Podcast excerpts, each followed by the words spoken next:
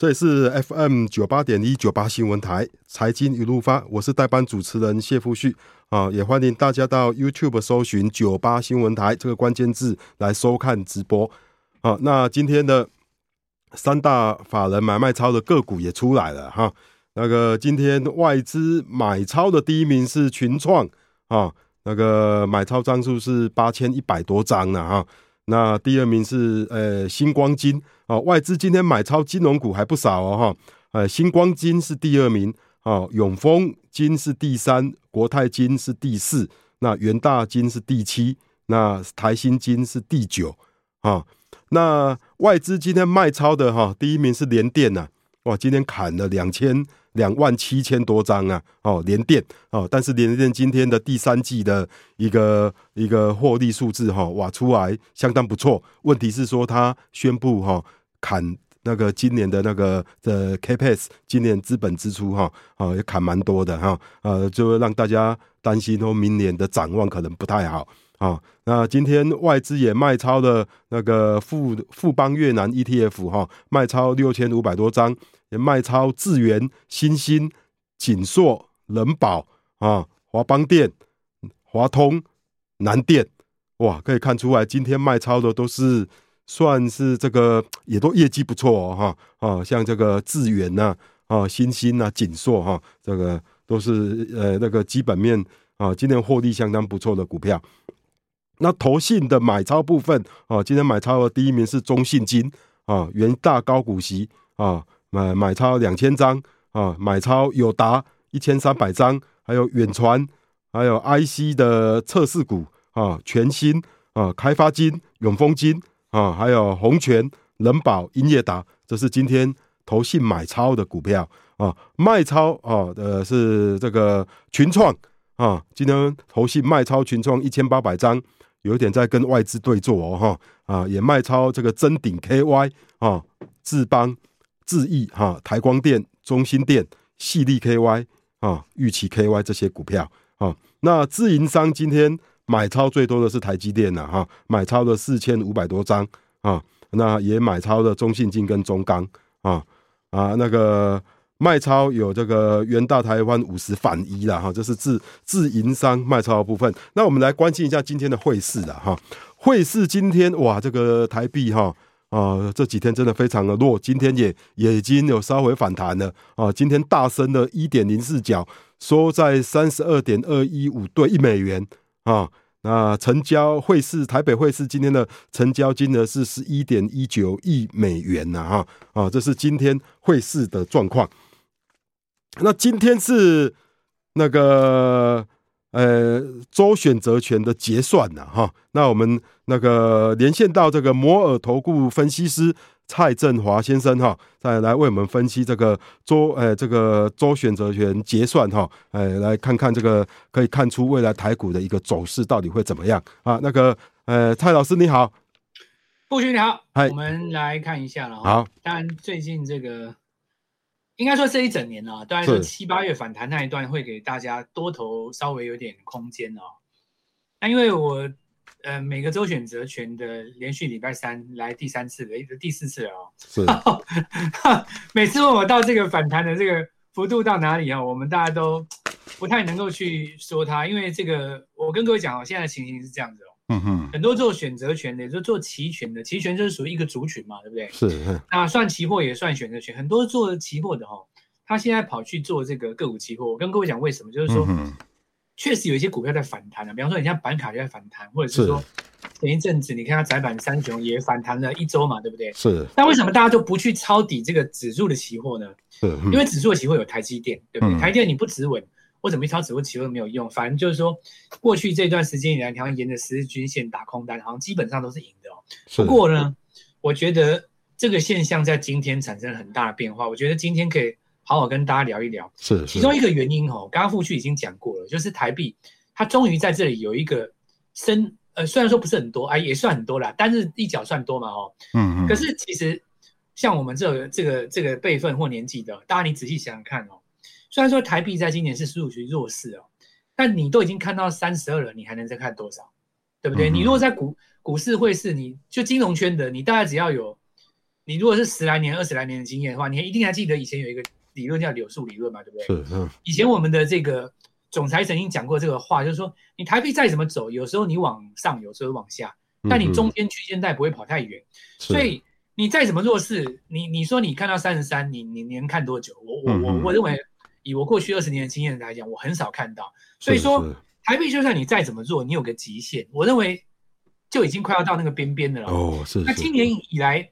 台币跟这个股市的这个强弱，它刚好相反嘛，对不对？哎，今天就是台币贬下去，股市就跌下来。嗯哼。然后我们这边，我们这边刚好跟美国相反，美元指数是只要一拉，他们就跌。哦，我们这边刚好相反，我们是台币一点一贬，然后这个台积电就破下来。对。那这样子的情形，导致于说大家没有办法去抓那个指数的低点。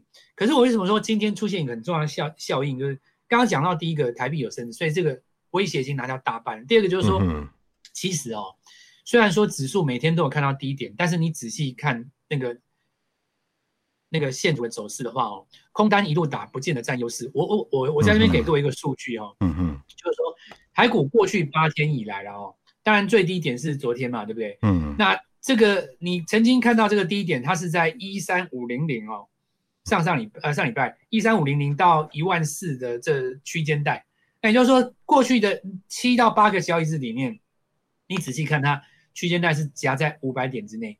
所以虽然说这里没有涨上去，感觉很弱，尤其前两天呃大家情绪很受伤嘛，因为美国涨了，大家兴高采烈，对对，起一个大早嘛，本来平常上班都迟到，那天特别早出来准备来抄一下底，开盘出来就开往下开，那天给大家就是情绪上很受伤嘛，嗯，可是大家想一个问题哈，就是说美国它其实已经涨了，我拿涨得最漂亮的道琼来讲，嗯，它是从两万八千六上来到三万一千八，嗯，其实已经超过一成了。哇，三千多点了，嘿，三千点了，是是。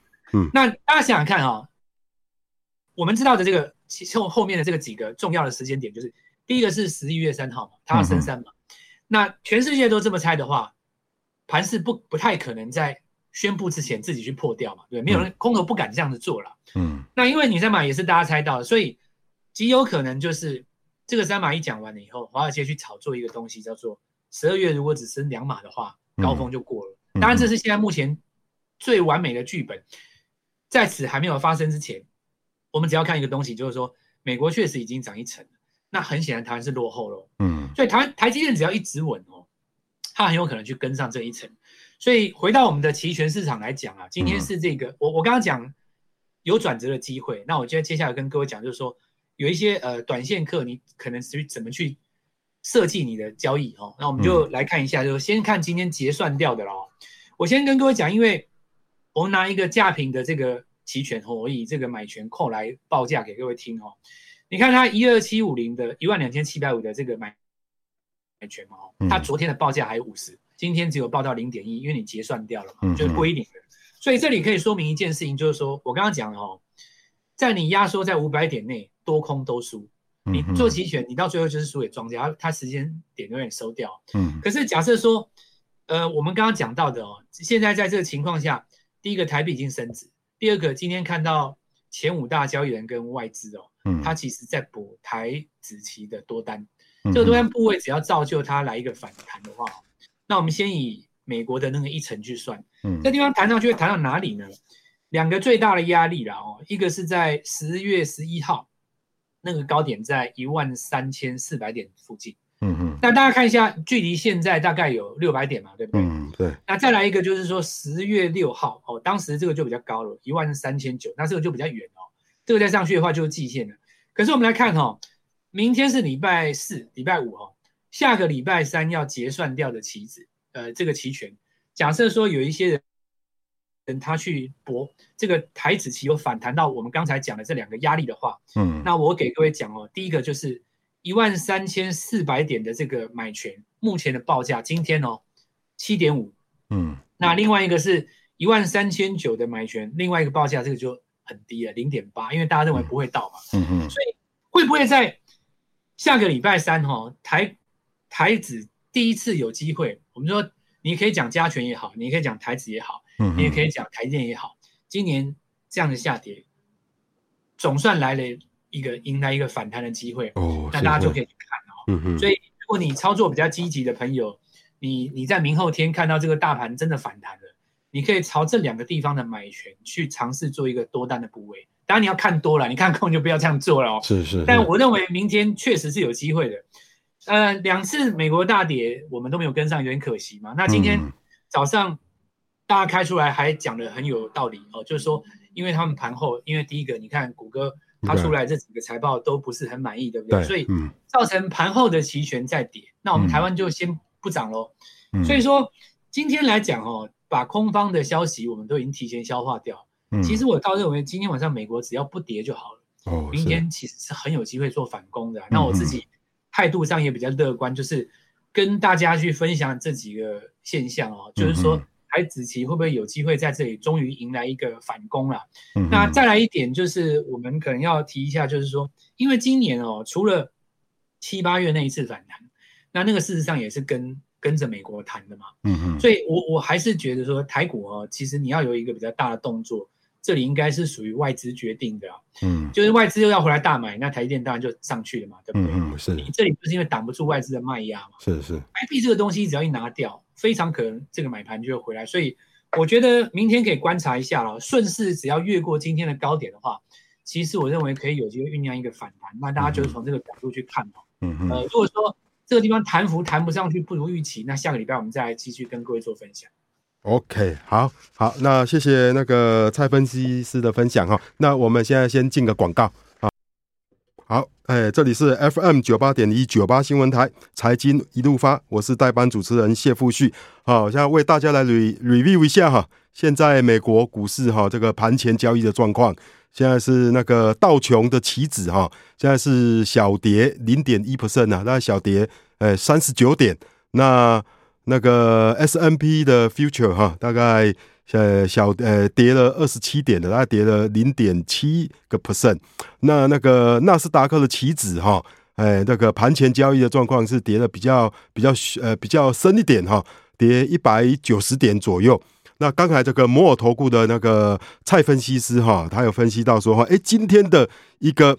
选择周选择权的结算，哈，似乎酝酿出一个，哎，台股可能反弹的一个契机，哈，好，他认为说，哎，今天，呃，昨天美股，呃，这两天，哦，都大涨，但是台股，哈，没什么涨，嘿，而且今天，哈，哎，也只小涨六十几点，哈，好，有一点在预先消化美国这个盘后公布这些科技股财报不佳的迹象。所以他分析说，假如今天的美国股票啦，哈，那个纳斯达克哈，只要是小跌哈，或是诶那个不跌平盘，诶，搞不好明天台股诶会蛮有表现的机会哈。那现在好，就是说，诶，分析师，我们想请教你说哈，现在有很多人对哈，这这个个股期权呐哈，这个也越来越受欢迎。那你在这个个股期权上哈，你有什么建议？嘿？其实这个股期哦，讲起来就是说个股的期货嘛。那我知道，呃，我们这样子举例了哦，其实很多人去做那个指数的期货，对不对？我我我们一定常常听说指数期货的这个风险很大啦，杠杆很高啦，等等之类的哦。那我们先来讲一下，就是说，其实你想看看哦，你去买一个台子期的话，那台股指数的本身有没有可能涨停板？这种机会实在太低了。我我看我三十年好像只看过。一次啊，一次一次的样子。跌停我看过两次哦。那个有一次，那个我们陈陈陈总统前面中弹那个那一次嘛，那指数是跌停哦。是。那涨停那一次，我记得就是有一次什么开放入资。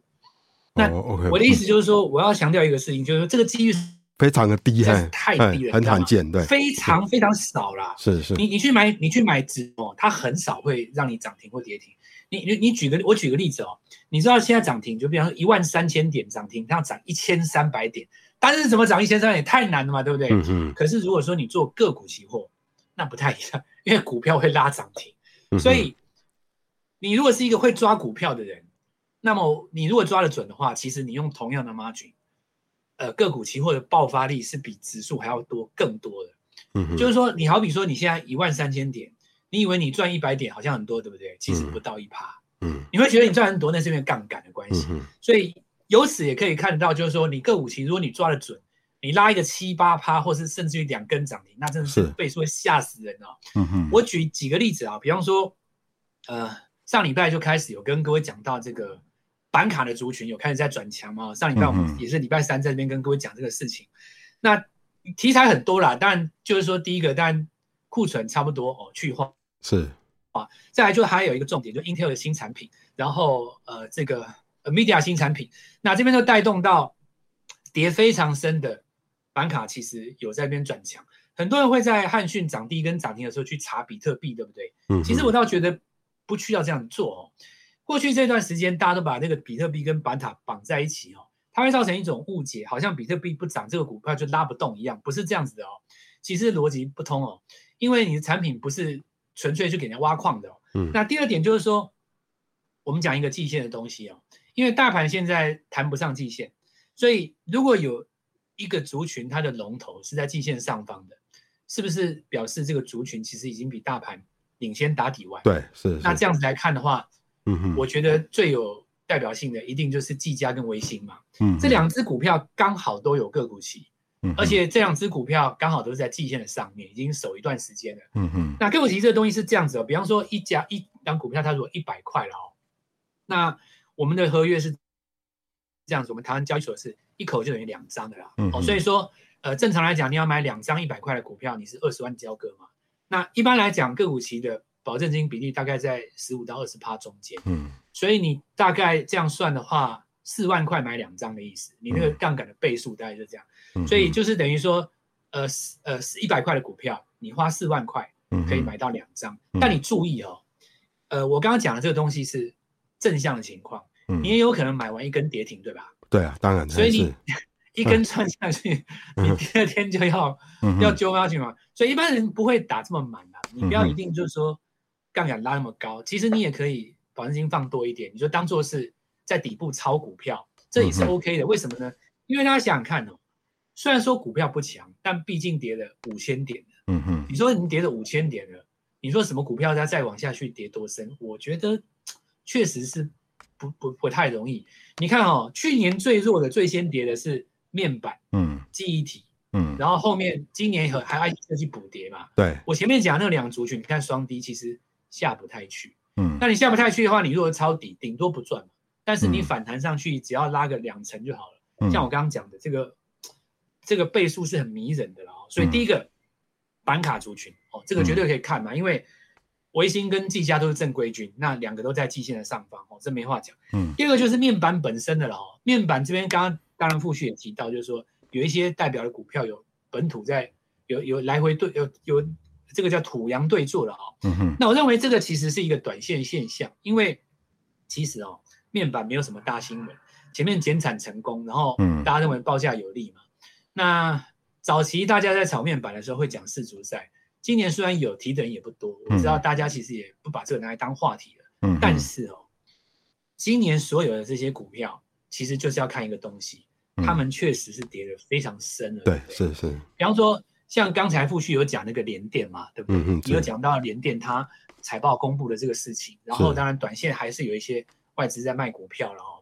可是，呃，我们认为合理，因为你仔细看哦，联电它其实谈到前天为止，它这个幅度弹上也也差不多一成。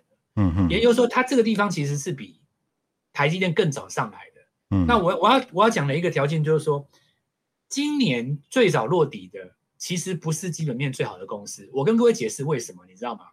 因为最好的公司它最后跌，嗯，所以你现在看到的台积电跟联发科，它绝对不是业绩烂，它也不是前景不好，嗯，是因为他们去年撑住了，嗯，一第一季也撑住了，到最后真是受不了了，它到今年第二季是补跌的，对不对？对，是。但我刚刚讲的那些业绩没有那么好的公司，它去年大概什么七八月的时候那一波就杀下来了，对对，尤其面板，对。对对，因为他们杀的非常深，所以你现在讲那个基本面会有点失真，因为他们实在是跌的太深了。等于是说，你就算看它未来没有成长，它也跌死在这边，你你拿我奈何，对不对？嗯。所以我们现在抓的一个东西就是说，空头格局中最标准的反弹就是现在这种情形。嗯。就你不能用业绩去解释它的，它就是不破嘛哦。那这个你如果呃用一个正规的解释，也可以说，在高档卖出的人他已经预测到今年这个现象会出现。嗯。因此。